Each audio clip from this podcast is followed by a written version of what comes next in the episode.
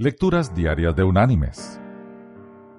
La lectura de hoy es tomada del Sermón del Monte. Allí en el Evangelio de Mateo vamos a leer del capítulo 5 los versículos 23 y 24, donde Jesús nos dice, Por tanto, si traes tu ofrenda al altar, y allí te acuerdas de que tu hermano tiene algo contra ti, deja allí tu ofrenda delante del altar y ve. Reconcíliate primero con tu hermano y entonces vuelve y presenta tu ofrenda. Y la reflexión de este día se llama Las tres pipas. Una vez, un miembro de la tribu se presentó furioso ante su jefe para informarle que estaba decidido a tomar venganza de un amigo que lo había ofendido gravemente. Quería ir inmediatamente y matarlo sin piedad. El jefe lo escuchó atentamente y le propuso que fuera a hacer lo que tenía pensado. Pero antes de hacerlo, llenara su pipa de tabaco y la fumara con calma al pie del árbol sagrado del pueblo. El hombre cargó su pipa y fue a sentarse bajo la copa del gran árbol.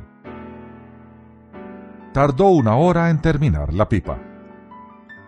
Luego sacudió las cenizas y decidió volver a hablar con el jefe para decirle que lo había pensado mejor, que era excesivo matar a su enemigo, pero que sí le daría una paliza memorable para que nunca se olvidara de la ofensa. Nuevamente el anciano lo escuchó y aprobó su decisión, pero le ordenó que ya que había cambiado de parecer, llenara otra vez la pipa y fuera a fumarla al mismo lugar. También esta vez el hombre cumplió su encargo y gastó media hora meditando. Después regresó a donde estaba el cacique y le dijo que consideraba excesivo castigar físicamente a su enemigo, pero que iría a echarle en cara su mala acción y le haría pasar vergüenza delante de todos. Como siempre fue escuchado con bondad, pero el anciano volvió a ordenarle que repitiera su meditación como lo había hecho las veces anteriores.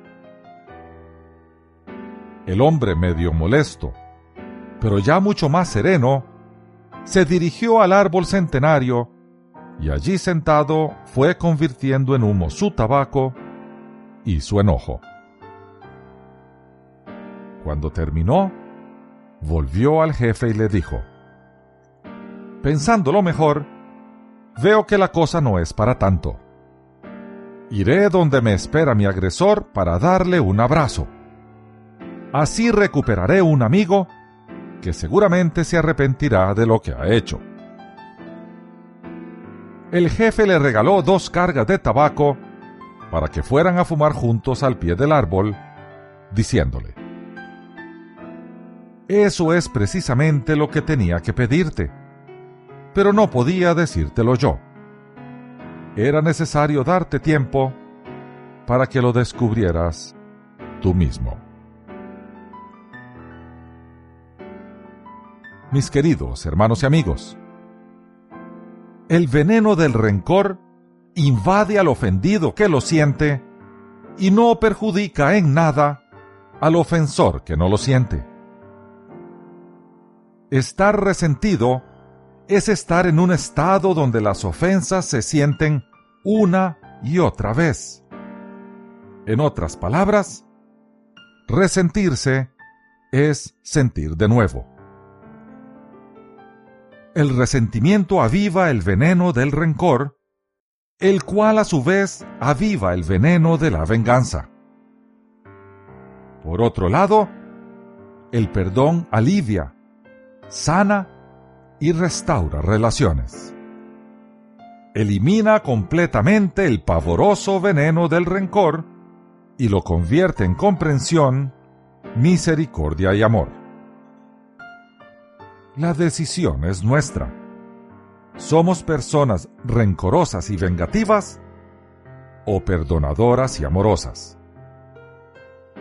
Por tanto, si somos cristianos, somos seguidores del ser más amoroso y perdonador de la historia, de Jesús de Nazaret.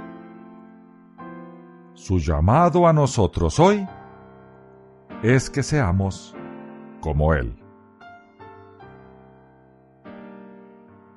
Que Dios te bendiga